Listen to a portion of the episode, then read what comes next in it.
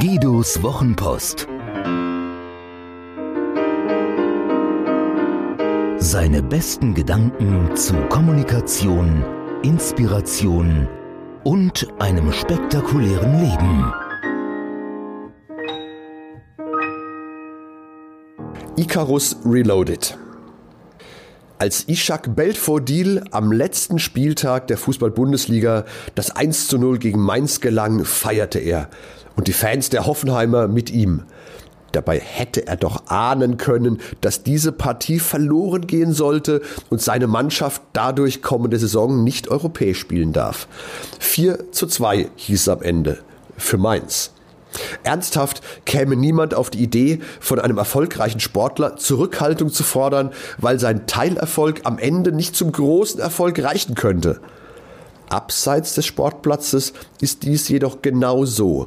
Wir feiern unsere Erfolge nicht, weil wir fürchten, sie könnten nicht von Dauer sein. Menschen neigen dazu, wenn sie etwas Schönes sehen oder erleben, sich sofort ein negatives Gegenstück vorzustellen. Ich habe dies dereinst als Icarus-Prinzip beschrieben, denn die Mythen der Antike entspringen ja nicht der Geschichtsschreibung, sondern sind moralische Gleichnisse, Handlungsanweisungen für den einfachen Menschen. In diesem Fall der deutlich drohende Hinweis, nicht zu hoch zu fliegen wie Icarus. Denn der freiheitsliebende, mutige Jüngling wurde für seinen Hochmut mit dem Tode bestraft.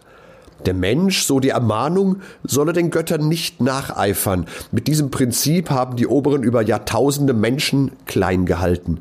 Wie die Kirche, die dank lateinischer Grenzen Wissen nicht teilen wollte, wie Adel, der Bauern keine Bildung gönnte, wie Industriemagnate, die der Arbeiterklasse alle Aufstiegschancen verwehrten. Wir haben gelernt, unseren Platz in der Geschichte zu kennen und schmerzlich erfahren, was passiert, wenn wir aufbegehren.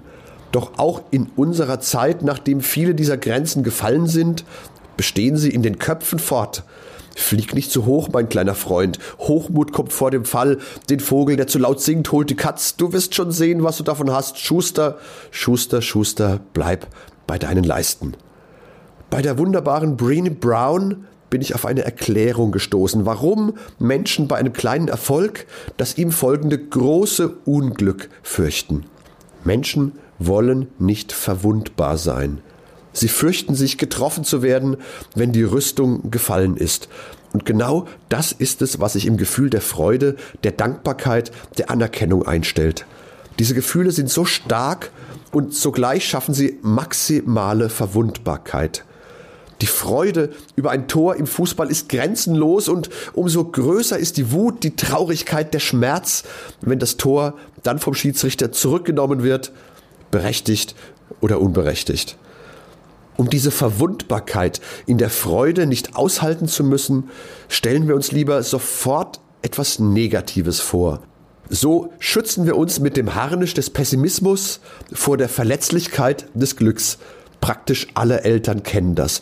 Sie betrachten ihr Kind, das sie über alles lieben, und im gleichen Moment ergreift sie ein schrecklicher Gedanke, was ihrem Kind fürchterliches zustoßen könnte.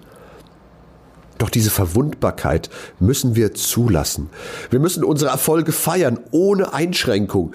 So wie im Stadion jedes Tor gefeiert wird, egal wie das Spiel ausgeht, egal wie das Spiel steht.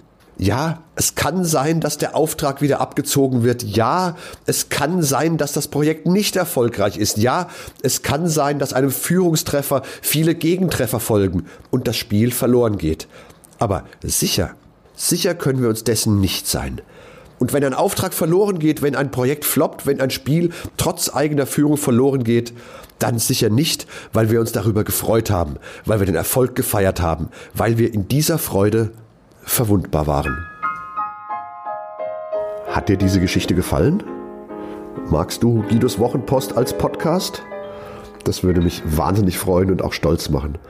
Und wenn das so ist, dann würde ich mich noch mehr freuen und es würde mich noch stolzer machen, wenn du mir eine Bewertung gäbest. Gerne fünf Sterne, wenn du es für angemessen hältst. Gerne eine Rezension, ein paar Zeilen dazu, was dir besonders gut gefallen hat und was es vielleicht für dich bedeutet hat. Das Schöne ist, mit guten Rezensionen steigt die Reichweite und dann kommen noch mehr Menschen in den Genuss von Guidos Wochenpost als Podcast.